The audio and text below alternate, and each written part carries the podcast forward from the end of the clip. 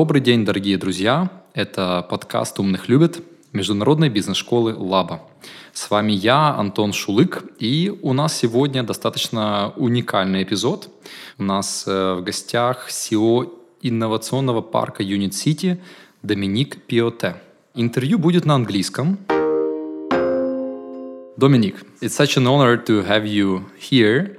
I said that it's quite unique interview because we are hosting uh, first, let's say, a top manager of the best innovation park in Ukraine, and we're also hosting it in English. And uh, we would really like to discuss today around three key topics. Mm-hmm. It's the um, development of innovation parks overall, where it's going. Second is uh, your role of CEO and mentor how do you see yourself in this specific uh, business? And third, overall, your view on IT ecosystem of Ukraine. So hi, it's super, super, I'm super happy to have you here and let's start. Thank you, and I'm super happy to be here. I'm I would like to start from the facts that uh, for something about 10 years, you've been leading transformation at uh, one of the largest banks in mm-hmm. France, which is BNP Paribas. Then I know that you moved to San Francisco and you like it so much and you build your company and then you sold your company. And then you accepted offer and in 2019 you became a CEO of Unit City. Let's start from the brief your key insights from this your travel of life and uh, how did you came to this position and overall with uh, which knowledge or worldview? You know, I mean, uh, the way the way I view it, and and I think actually many Ukrainians in IT feel the same way as me. You have to remember what it was to be in IT in France in 2004, and and France was not the place to be. Uh, if you were in IT, if you were passionate like me about IT, digital transformation, and, and anything tech, France was not a good place. The ecosystem was not there. There was not a lot of startup. It was not well regarded to create a startup. I mean, when I graduated from school, I had the choice to be either in banking or consulting. And basically, I've been in both. I did consulting than banking, but uh, being an entrepreneur was not really an option. It was, it was not well regarded. So I, I, I did what actually uh, still many Ukrainians are doing. I left. I left my country. I left my country to move to San Francisco at one point because I wanted to be in tech. I wanted to be in digital, and that's where the opportunities were. And so, so I think I really understand well actually the brain drain and, and, and why people leave to, to find opportunity when they're passionate and, and good in something. Then something very strange happened is uh, San Francisco is not exactly what it was when I moved. I mean, 2004, it was after the tech bubble. It was fun. It was energetic. It was not very expensive. Uh, a lot of people left uh, during the tech bubble. So I mean, you could find a, an affordable place, and but then it changed, and and now San Francisco. Well, actually, things with the pandemic, things have changed again, and it might become cheap again, and and and, and a good place to be. But it became not so challenging and not so interesting. Um, and in life, I love uh, adventures and challenges and and new thing and discoveries. So, well, I never thought I would I would move to Ukraine. I mean, it was definitely not in my radar and my plan. But uh, when a headhunter came and, and talked to me about Ukraine, he said, "Well, do you know Ukraine?" I said, "No." Uh, he said, "But do you want to know about Ukraine?" I said, "Absolutely not. Uh, I'm not interested." And I said, "No, no, but you should look. There is this cool project called Unit City. Have a look." And and I I looked at it and I was absolutely fascinated. I felt oh my God, this is exactly what I felt when I moved to Silicon Valley in 2004. The energy, the, the, the vision, the mission, the, the passionate people. And I felt, well, okay, this is, this is a very interesting place to start something in tech and in innovation. Uh, even though there's a long history of tech and innovation in Ukraine. Uh, but I felt it was, the momentum is there and it's now. Maybe Unit City is something you would like to, you would have liked to build in France, and when the opportunity arises in Ukraine, you jump mm -hmm. to Ukraine. No, uh, it's it's interesting because in France we have something called Station F. Station F that I'm very familiar with, actually. The young woman who runs Station F was my intern in San Francisco Wow. many, many years ago. Uh, Roxanne, Roxanne Varza. And, and she's amazing and she's, she's a very strong woman and a strong leader. The thing is, what, what we have to understand is Unit City is unique. What, what we're trying to do is unique. And I have a strong belief that uh, people who try to duplicate Silicon Valley are making a big mistake. Uh, and this is not what we're trying to do. And so, no, I've never wanted to, to recreate a Silicon Valley or to, or to create a Unit City in another country because I don't think it's possible. I think Unit City can only be uh, right now in, in Ukraine. We have three. We have uh, Kiev, we have Kharkiv, we have Lviv. Of course, we could duplicate the model and, and open Unit City in other places. But but I think it's a unique proposition. You know, it's about how do you build an ecosystem, and an, an ecosystem is always linked to the culture of the place where it belongs. So in many ways, Station F is very French, and will always be very French. And I hope Unit City is very Ukrainian. However, what I want to say, it's it's very important. Unit City is ten times bigger than Station F. Wow. And so everybody knows about Station F, uh, which is now a 10 year old project. Uh, Unit City is only four year old. But we need to make sure that people know about, about Ukraine, about Unit City, about what we do here. So you came in 2019. Before you, as far as I know, Max Yakover and uh, Max Bakhmatov were running Unit City, like the, and Dima Yeromen. Dima Dima Yeromin, As the first three years. Yes. And then you came as the, let's say, next force. Yes. And uh, question What do you think is the biggest achievements since 2019, and where are you going next three years? Of course. Uh, well, first, I have to say that they did an amazing job because without them, Unit City would not exist. And I think they really had a very clear and good vision. What am I building? Am I bringing? I'm bringing, I think, the vision of an ecosystem. I always tell people you don't go to Silicon Valley to rent an office space. And it's very important because a lot of people are telling me, oh, Unit City, it's, it's about office space. No, it's about building an ecosystem. And it's about building a tech ecosystem, an innovative ecosystem. Um, and, and so I think that's what I'm bringing to the table because I've, I did spend almost 20 years in Silicon Valley. I understand how you build an ecosystem. And to build a good ecosystem, you need three things. You need people and talent, which is something we have in Unit City and which is something that Max, Max and Dima really created with our coding school and, and, and, and bringing those talents. Then that's key. You, you need to have that. But then the second thing you need is money but money invested in the ecosystem. And we're creating a fund. And, and I hope Unit City will become, and that's my vision for the future, the place where entrepreneurs get funding. Because without money, you cannot create a company, especially a tech company that will become global. Um, because our vision is to create the next unicorn of Ukraine. Uh, and I want those unicorns to come from Unit City.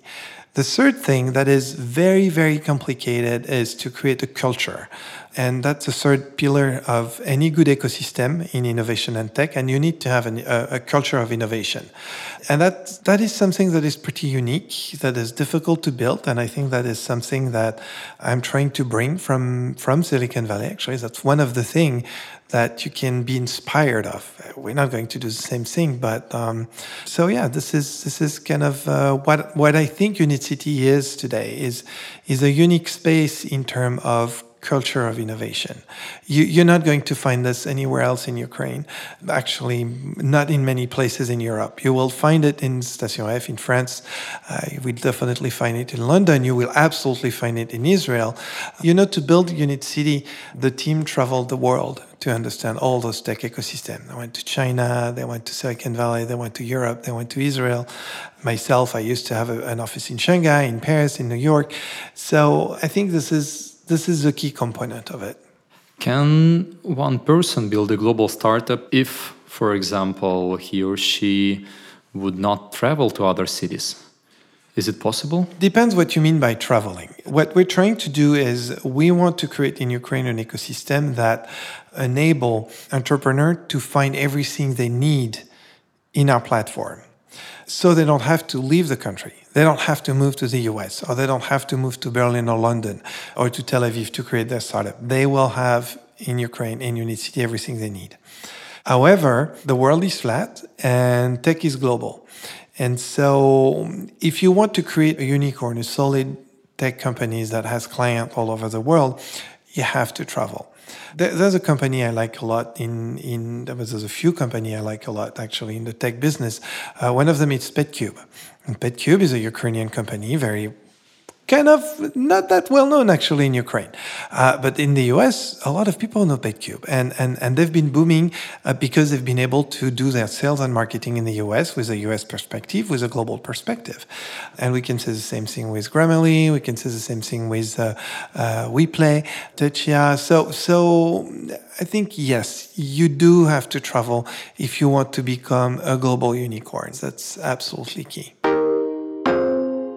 When we are talking about dreamers, what are the examples of uh, maybe some startups which you didn't believe in and they proved that you're wrong and they for example build a mm-hmm. huge business and uh, how do you think why you can also do this kind of mistake and how can we transform our mind to spot the right business in the right time that, that's actually a very good and a very important question, especially if you want to be an investor in a company. Uh, and once again, I mean, th- there is one that looked to me, and not only to me, but to a lot of people in Silicon Valley as a very bad idea, and it's Airbnb. Look at it. If a guy, an entrepreneur, come to me and say, mm, "I'm going to create a business, and this business is you will rent a sofa." in your living room to a complete stranger coming from another country and you're going to love it and you're going to make money with it. I will say, mm, you know, I don't think so. No, a stranger from another country, uh, people, my sofa, my apartment, maybe not. And that's Airbnb. That's the largest hotel business in the world right now. And it's beautiful because they don't own the space. They don't do the cleaning. They don't have to deal with the staff. I mean, it's it's a beautiful business on paper, or in reality, sorry, on paper didn't look that good, and actually they had a hard time. Uh, the lesson from this is, to me, it's very clear. If it looks like a good idea, probably somebody already had it. If it looks like a bad idea or a very bad idea, then then you should look twice. And I think that's the beauty of radical innovation true innovation, innovation, disruptive innovation, innovation that is going to change the world thanks to technology, is usually something that nobody else imagined because why? Right? Things are working the way they work. Why, why would it change everything? Why would, why would we go to Mars? Why would we go on orbital flights? And I think this is the type of thinking we need. The type of thinking we need is people who see something we don't see. I, I had an immense privilege at Unit City on a little bit more than a year ago to welcome Jack Ma. And I asked him, look, Mr. Ma, you created Alibaba in 1999. In 1999 in China, there was almost no internet. Uh, when you create an e-commerce website, if you don't have really internet, not a good idea. There was no online payments, hard to pay, right? And there was no delivery system. And Alibaba is an online e-commerce platform with a delivery payment and online payment. And so I told him, but why did you do this? This looks like a terrible idea to me. And he told me because I've, I had a vision on the future. I knew, I felt this was happening. And, and I think this is, this is why I call those people dreamers uh, or visionaries, or uh, because they have a vision of the future. I think at Unit City we have a vision of the future where Ukraine has a full um, place in, in the tech world as a key, as a key player.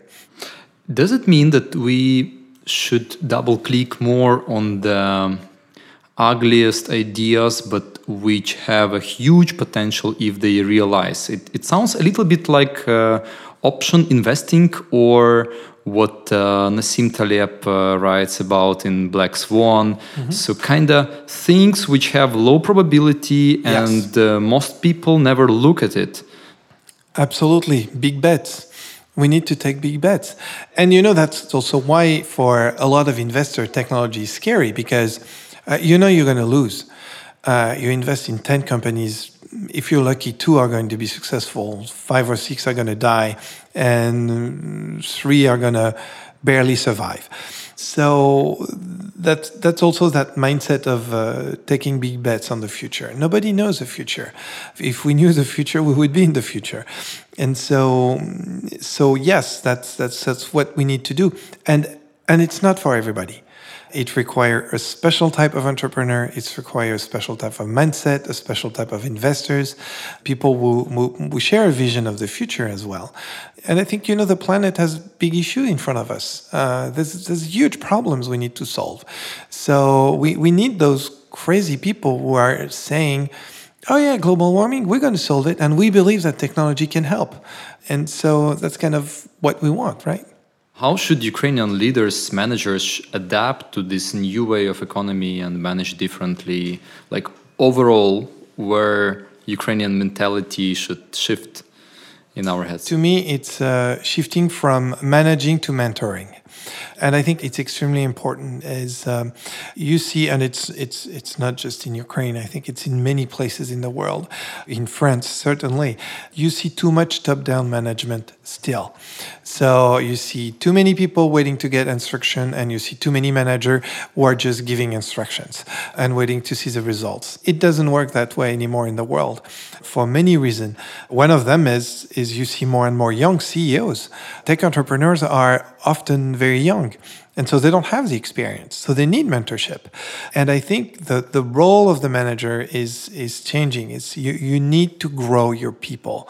You need to accept that in your team, people are smarter than you on many, many, many, many aspects. And that's actually why you hire them. Where you're strong is recognizing those talents and say, oh, this guy is very good in this. I am not. Let, let, I need him, so we're going to form a good team. So I, I think this is this is where things are changing as we see more and more manager or mentor. It's not as much about the results. It's always about the results at the end of the day, but it's more about how do you increase the global value of the company and, uh, and of your team because we're only as good as the weakest of us and so if if you cannot raise the bar, then then it's not going to work. And it's and it's not the same technique. It's not the same way of managing. So you need to bring a lot of knowledge. You need to bring a lot of uh, sharing, a lot of collaboration, a lot of openness. You need to be able to recognize what you don't know and to be able to say it, to say, well, I don't know this, even as a manager or as an employee or as a team member. So I think it's a very different t- style. And I think it's not well yet recognized in Ukraine. But once again, when I go to France, I see the same issue. And when I go outside of Silicon Valley, I see the same issue. Silicon Valley is a little bit different. And still, we know that uh, it's quite hard to get to the top position uh, for any outsiders in any specific different country. For example, high probability that uh, the person born in US or emigrated to US at age of 8, 10, uh, maybe up to university time can get a raise to a top position. If the person traveled after education well let's say probability is quite low. Probably similar is in france. I don't know about ukraine. Do you think this is gonna change or still these cultural specifics are so much required at this top level? And then it's it's quite interesting from your point of view where you're the you're in expert role in ukraine so uh, the thing is, we all have a tendency, and it's very simple, uh, I think, is we all have a tendency to promote our peers. And we all have a tendency to work with in our comfort zone with the people we know, with the people we speak the same language as you, with the people with the same culture. Uh, in many, many cases, with the people we went to the same school as you. Um, you know, it's a story I always remember. You were mentioning uh, what uh, I worked at BNP Paribas in Paris, and in BNP Paribas, I knew I was never going to be a top, top, top manager because I didn't went to exactly the right school. So I went to the right school then I didn't went to the specialized school after that would have opened me the door of being a top, a top manager. And so, and I knew this would never happen to me. So, so you see, we, we in each of our, and it, and it was not because of my talent or not because, but just because I didn't went to the, to the school. And so I would not be accepted by my peer and and we live in a still in a, in a, in our societies where we really tend to promote the people who look like us who are similar as us. And as long as we don't uh, welcome diversity, we don't we don't welcome other uh, people from other countries, other, ethnicities, other sex. It's the same for uh, women becoming manager. You know, as long as we don't do it, we it will just not happen. But at one point, you have to break things, and I think this is what Tex is uh, doing. You know, when you go to Silicon Valley, you're surprised because you don't see a lot of African American uh, in leadership position in Silicon Valley. You don't see a lot of Latinos. You see a lot of Indians and Asian because same thing. They went to the same school, and uh, you don't see a lot of women. It's a very sexist uh, environment, even though it seems to be, yeah, we have the hippie movement and stuff like that, but uh, not really. And so uh, you see, this is a human tendency to um, to be comfortable with people who look like us, and we need to change this because this is not good for growth. How you are building your rituals or habits which helps you to run quite a big organization mm-hmm. maybe there are some specific techniques or instruments or certain advices you could share in order to foster this transformation of, of the approach to management Right. I'm not sure we are the best because it takes time and, and, and we're working on it. But there's a few things I believe. The first one is transparency. And so I'm going to give you a very simple uh, example. I don't, I don't like org charts. I, I actually hate them. The, the, idea that someone is at the top and everybody reports and it goes from the top to the bottom, it, I don't think it's a right symbol. So we decided to work on it and actually to have a, an org chart that is flat and it's it looks like a flower. And so everybody's part of the of, of this flower and uh, and it's very important. And actually it's it's a, it's a huge poster we have in uh, in the hallway and people come and take pictures of it and they're fascinated by the oh you have a you have a strange org chart and a strange organization and everybody seems to have a clear sphere of responsibility even though it's not always the case and it's not easy to build and it's not easy to make it alive. And, and, and we try to have a lot of communication. I mean, I think communication is key. You know, in anything we do, I have an open door policy. Everybody can come to my office. Anybody can come to my office. As soon as in my office the door is open, people come. Those are, they may seem simple things, but in fact, they're the big symbol. When the CEO of the company is accessible to anybody, then anybody is accessible to anybody and anybody can come to anybody and to ask a question or or or work on something. So to me that's very important. And i believe in ownership. I think that people should own and feel that they have a they are in power uh, in their in their own sphere of uh, responsibility. And it's super important. If we transfer to football analogy are you a captain or you're a coach? I'm a coach. You're yeah, a coach much more a coach than a captain. Yes of course. And then who, who's the captain that's a good question. No, I think I think we have. Uh, so I, I'm not sure we need one captain. I think each team has its own captain, and actually, it's very clearly identified. For example, we have an amazing uh, marketing team, and it's the marketing case is actually very interesting because. I had a really hard time building a marketing uh, team in Unit City. That was probably the biggest challenge I had. When I arrived, it was not working, even though it was good. Like we had a strong brand, we have an amazing image, our social media were really good, our content was good, but it was not a team. And it took me a lot of time to try to build and to find the right people and to find the right dynamic in that team. I have an amazing captain. He is the captain. I'm just the coach. And to me, that's very clear that each of the team have, have a captain, except that we do play together. We don't play against each other. And it's, it's, it's, it's another part of the story. But yeah. So you're you're kind of one big team, and you have different functional zones. Yes. Where you have leaders of the teams mm-hmm. or like uh, captains of their team, and then you as a coach, and then you all together play in order to serve the client. We don't call them client, we call Okay. them residents. Residents. Uh, and to me, it's actually very important that we don't have clients, we have residents, and actually we are ourselves residents because, um, because it's, I, I I want a, a stronger connection uh, with the people who are part of Unit City. Um, once again, they don't come to us only for real estate, they come to us for the community. And I really want them to feel that they're part of that community. So we call them residents. But, but yes, I mean, that's, that's, that's the way we, we work. We, we are, uh, each of us is a captain of our uh, own thing, and I'm trying to coach everybody. And we do a lot of collective decisions, and we fight sometimes, and it's it's it's it's cool. I'm going to give you an example that happened actually to me today. Yesterday, I we have the call from so uh, there is something I love called Burning Man, which is a, a really cool cultural event in Silicon Valley. It's been around forever, and actually, there's a strong community of burners in in in Kiev. Yesterday, we, we got a call from an artist who had built this amazing uh, art piece called Merman. And Merman was supposed to go to Burning Man this year, uh, but Burning Man has just been canceled this year. So we have to find a place to keep Merman. It's five tons. It's eight meters long. Like it's, it's not, you don't put it in, right? And so we said, yeah, of course, bring it in. And last night we brought the Merman. And so it's a, and then this morning I have my legal team saying, guys, you cannot do things like this.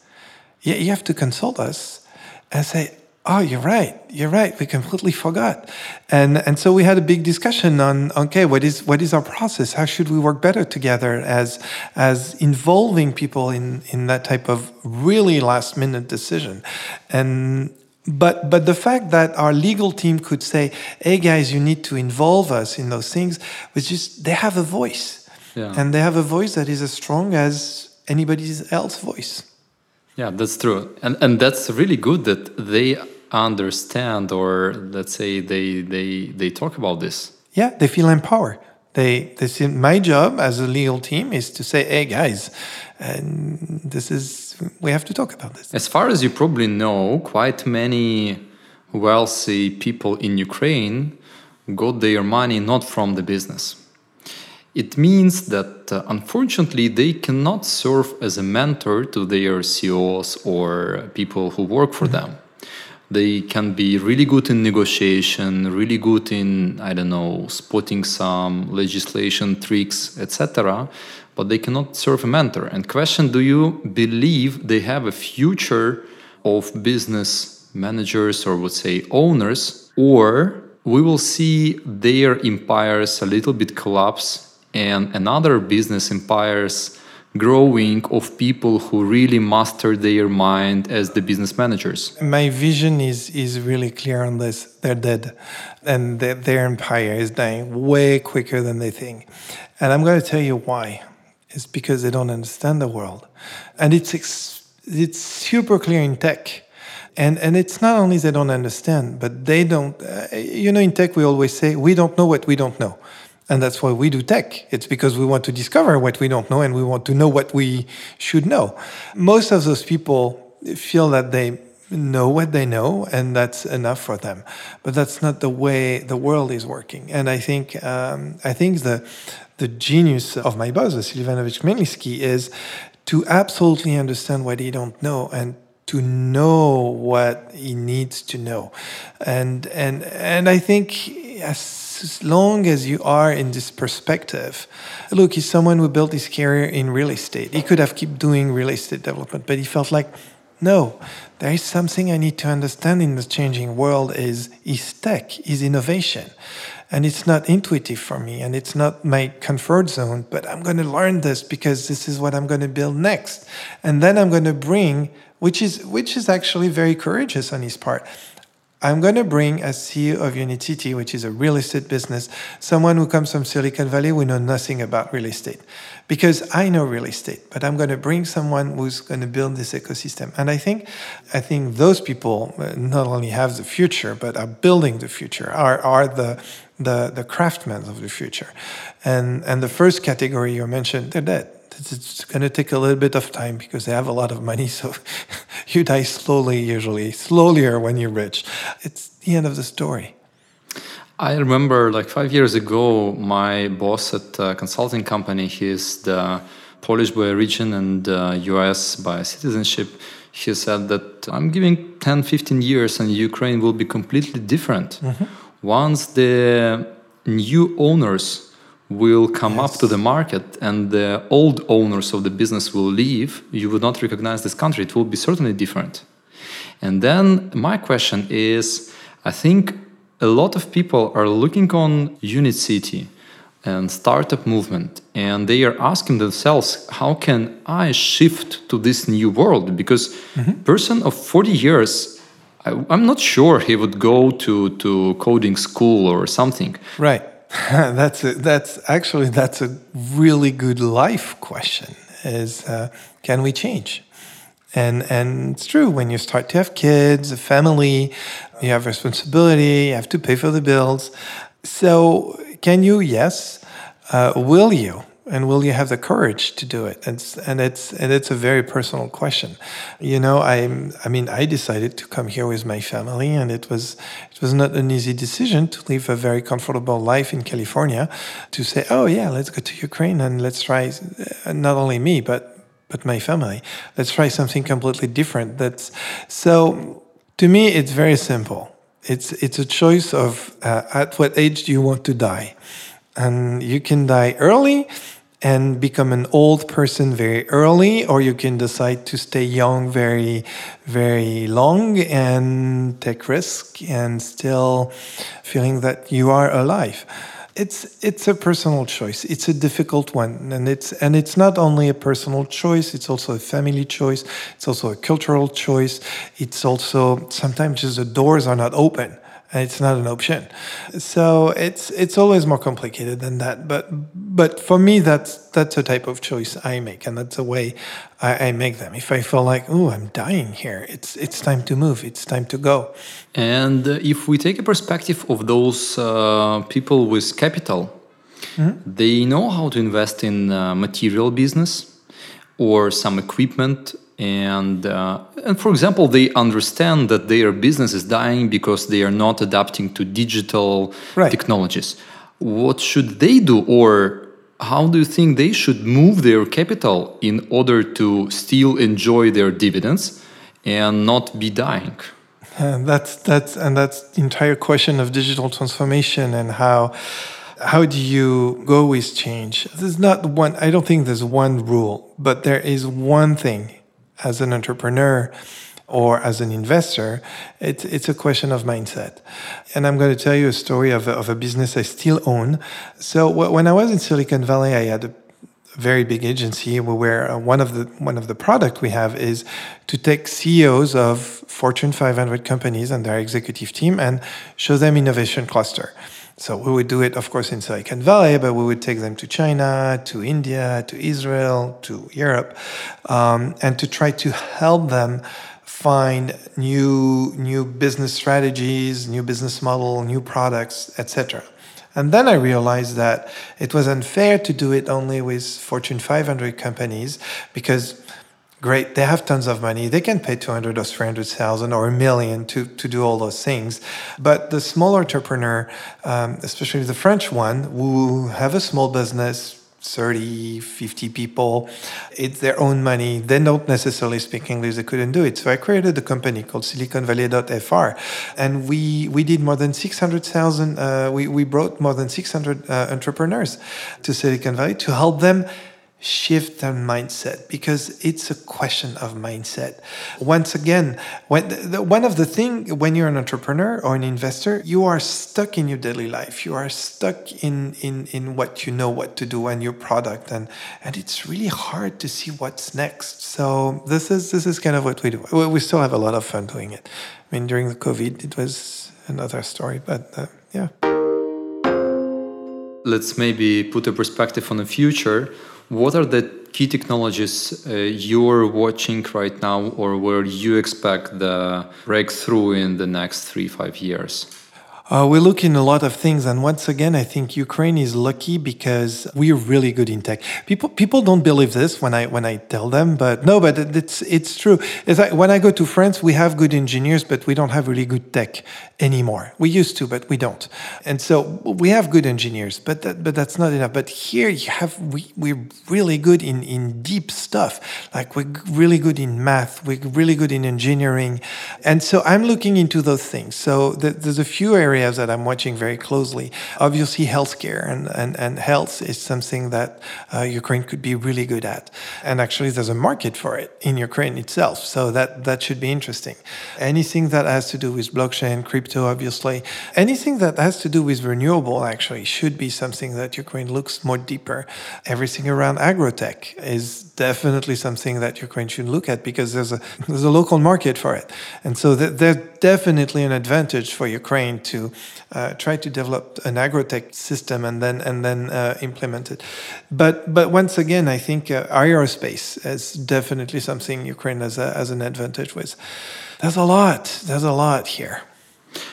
Do you think? Um, you mentioned in the beginning that uh, you are collecting the fund, the investment fund, which will help companies to raise money here. Mm-hmm. Do you think there are other things apart from fund from Unit City which should come up here or develop here so more people stay and develop business here, the global business, not just the local business? Well, and what, what I'm going to say is very basic, but we need we need to work on rule of law.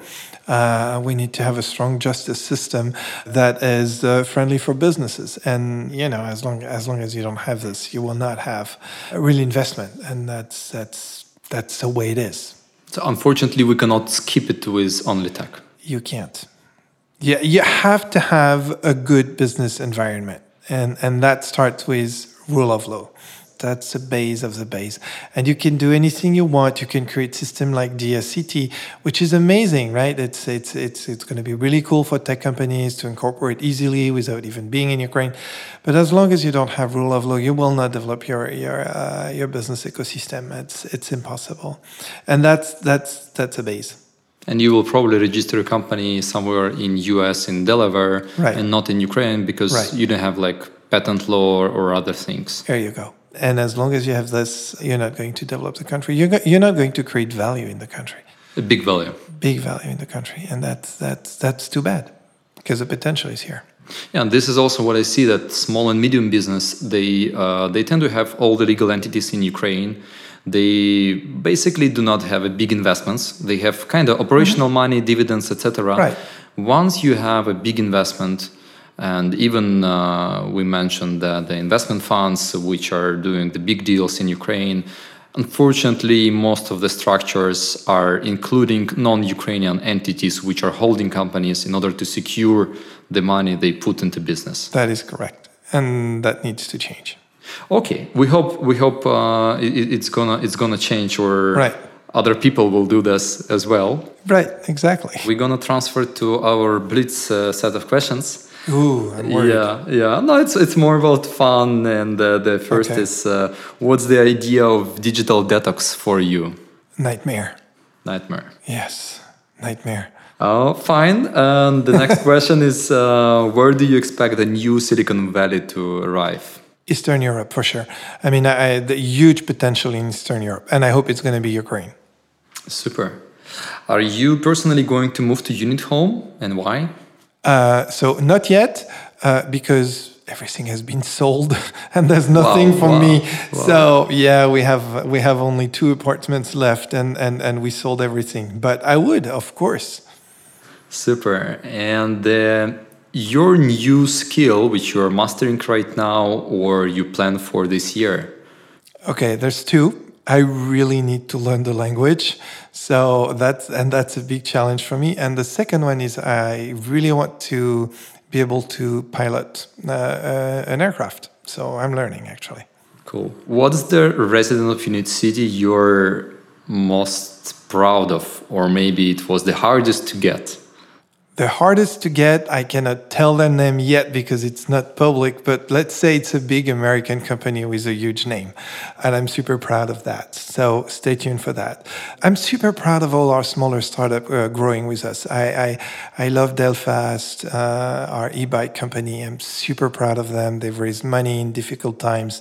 Um, I'm, I'm super proud of uh, SolarGaps. I'm super proud of, uh, of uh, Sensorama, a VR AR company those all are very early residents who are still with us and growing with us. Amazing. I'm super proud of the Fab Lab, which is now the largest uh, 3D printer farm in, in, in the country. So yeah, I mean, I have a, I have a sweet tenderness love for the for the for our very early on resident who believed in us from from day one, who felt like, oh, Unit City is going to be something. That's this, this is family for us. It's about relationships. It's about relationship for sure. Uh, you studied in the historical department, and uh, you mentioned somewhere that uh, you love the idea of traveling in time. Mm -hmm. Would if you have opportunity, with whom you would have dinner today? Hmm. With whom would I have dinner? Well, I'm not sure he was a really nice guy, but uh, Louis the Fourteenth, I'm sure I would have good food, so and probably a good time. So Louis the Fourteenth. Cool.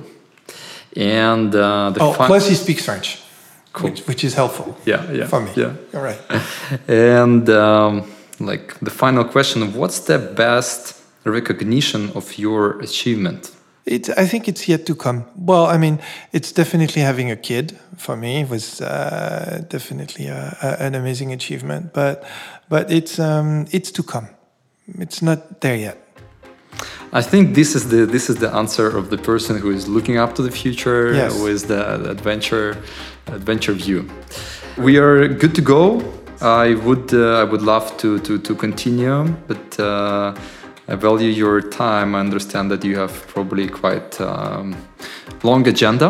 So thank you on this. Well, uh, thank you. It was a pleasure to be with you guys. Thank you. We uh, had an interview with uh, Dominique Piotet. Uh, CEO of Innovation Park Unit City, and I hope you enjoy it and uh, you like uh, this podcast and our previous sessions. Thank you. Thank you.